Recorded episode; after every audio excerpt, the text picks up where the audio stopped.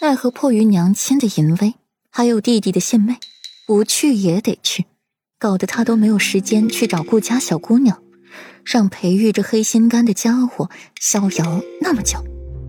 如今又被裴玉摆了一道，把他捎去了明州，让他彻底和那小姑娘断了联系，简直是气死他了。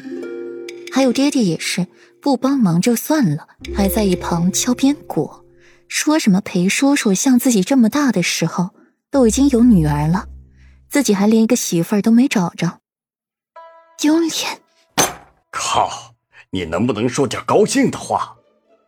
谢斐想起了之前几场的相亲历程，忍不住打一个激灵。不能！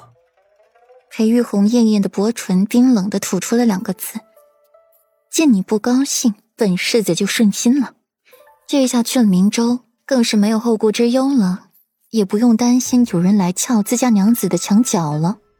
谢斐这块努力的小锄头，就乖乖的去明州吧。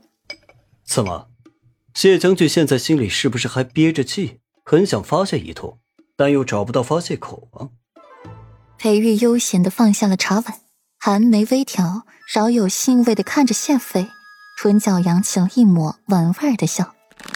是。现在非常想要揍人，咋的？你要给老子揍啊！谢斐将两个拳头握得咯吱咯吱响，令人听了就头皮发麻，心肝颤抖。看着裴玉那张脸，就有些控制不住自己蠢蠢欲动的双手了。反之，裴玉却风轻云淡的紧，不为所动。本世子今日心情好，为你指一条宣泄之路。你知道为什么谢夫人要给你安排相亲吗？此话一出，谢斐当场就愣住了。这事他还真不知道，为此他还纳闷了许久。一刻钟之后，听裴玉讲完了前因后果，谢斐的脸色已然漆黑如墨。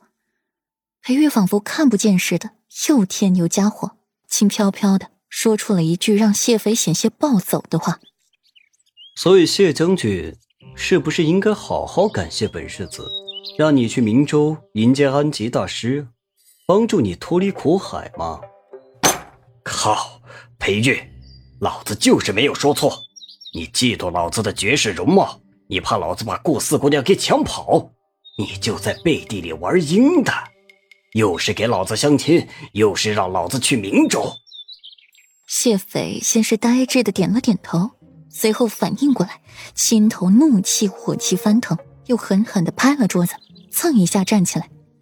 那桌子也是结实，被谢斐大力拍了两下，竟然还没有散架，依旧稳固如初。本世子若是长成谢将军这副模样，那本世子就不活了。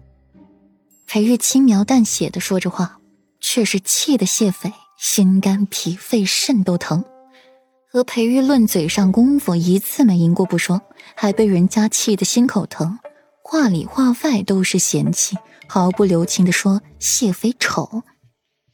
谢将军，念在同窗一场的情分上，本世子与你说一个实话，没有姑娘会喜欢你这样粗犷的男子，一口一个老子的挂在嘴上，也得亏了这张脸，不然谢将军可是没法子从相亲姑娘的手里活下来的。裴玉眉眼含笑，说话轻声细语的，想起那日在醉情楼看到的一幕，唇角不由得漾开了笑容。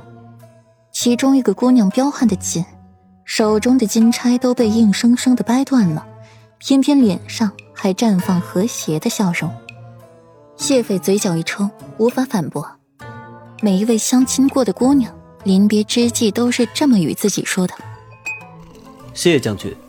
如果你能改掉张口闭口一个老子的习惯，或许我们还有谈下去的必要。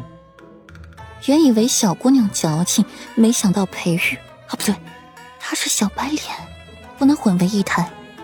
看到谢斐眼里表达的意思，裴玉轻飘飘的吐出一句话来：“本世子洁身自爱，不比谢将军长了一张骗人的脸。”裴玉说这话。极为的不负责任，明明自己长了一副骗人的面孔，来找裴玉麻烦没找成，倒是被裴玉气得心肝疼，攒了一肚子气没地儿撒。裴玉勾唇一笑，看到地上的茶碗，听风，去把剩下的茶具一并送到镇国将军府，亲自交到谢将军手上。金凤一听，浑身打了一个激灵，悄悄抬眸，看到了裴玉如沁了霜雪的眼眸，心间狠狠一颤，不敢出声。是奴才这就去办。